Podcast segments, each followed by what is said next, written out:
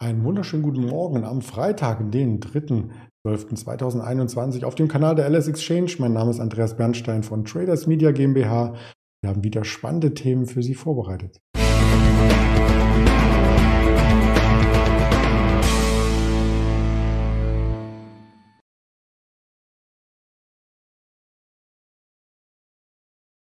Die Volatilität, die wir am Freitag noch sehr, sehr heftig mit 660 Punkten Tagesschwankung im Xetra-Handel und, wenn man die Nachbörse mit einbezieht, über 800 Punkten Schwankung gesehen haben, die ist ein bisschen rausgegangen aus dem Markt. Wir sehen jetzt eine Beruhigung, aber noch keine klare Tendenz, wo es weiter hingehen könnte. Das ist eines der Themen, die wir hier darstellen möchten. Der DAX sucht die Richtung. Wir blicken auf die Erzeugerpreise, die gestern den Markt so ein Stück weit geschockt haben.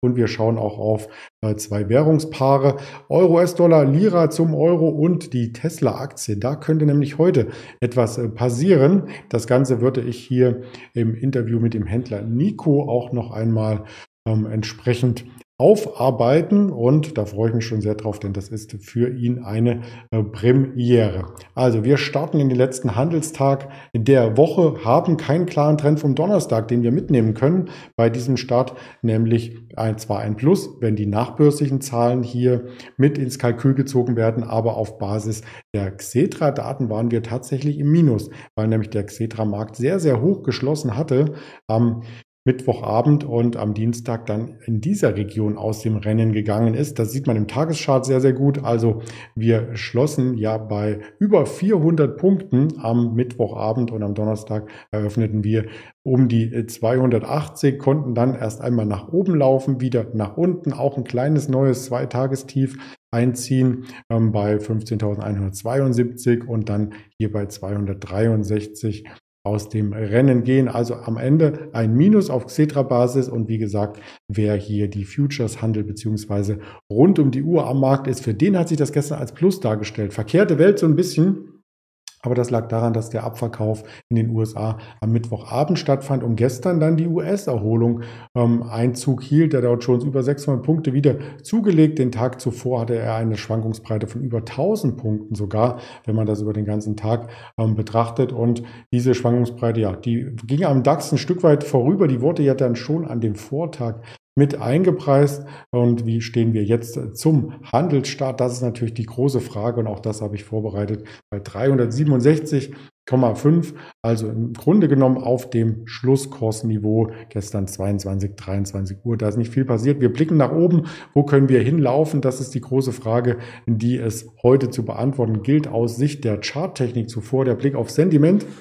Das hat leicht zugelegt wieder. Wir waren im Tief gestern bei 22 und kommen tatsächlich von so einer extremen Gierphase von der 86, also einmal komplett sentimenttechnisch durchgewandert und jetzt schlägt vielleicht das Pendel zurück. So sieht es zumindest in der Vorbörse auch aus mit etwas höheren Notierungen.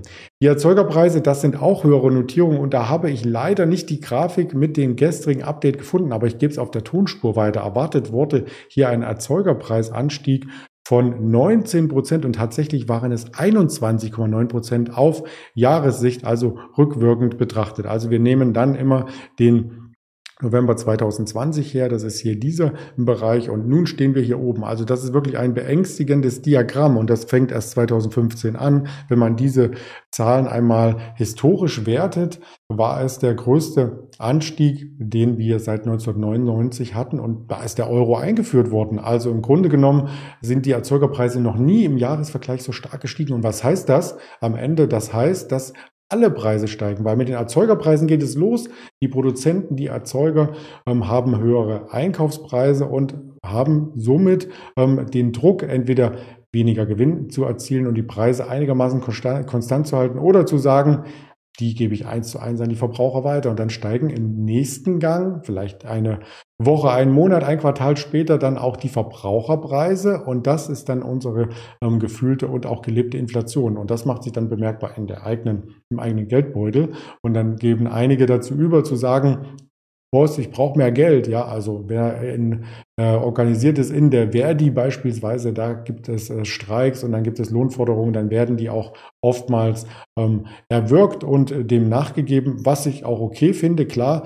Aber die Frage ist eben, wie weit geht diese Spirale? Weil wenn die Löhne steigen, dann müssen die Unternehmen, die die Löhne zahlen, ja auch wiederum ähm, ihre Preise erhöhen und das führt wieder zur selben Spirale. Also man kommt aus der Spirale ganz schwer raus, vielleicht nur mit Hilfe der Notenbank.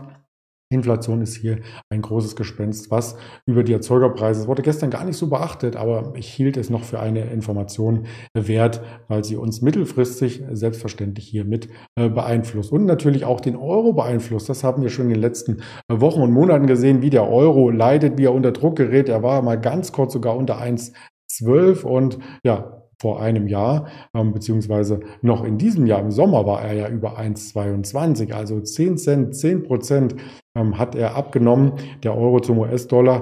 Das ist jetzt nicht äh, der größte Crash am Währungsmarkt, den man sich äh, hier ansehen kann, logischerweise. Da gibt es äh, schlimmere Währungspaare, wie zum Beispiel die türkische Lira, die von einem Tief zum nächsten eilt, zum Euro wohlgemerkt, kann man auch zum US-Dollar sich anschauen.